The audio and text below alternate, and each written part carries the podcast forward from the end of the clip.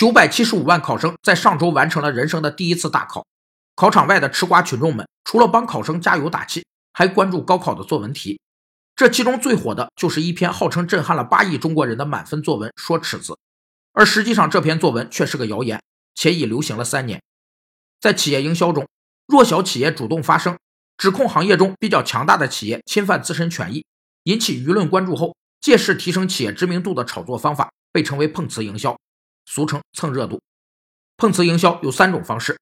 一是预谋碰瓷的小企业锁定讹诈目标，并找出讹诈该知名企业的借口；二是将事件通过媒体传播出去，并举出某些图片之类的证据；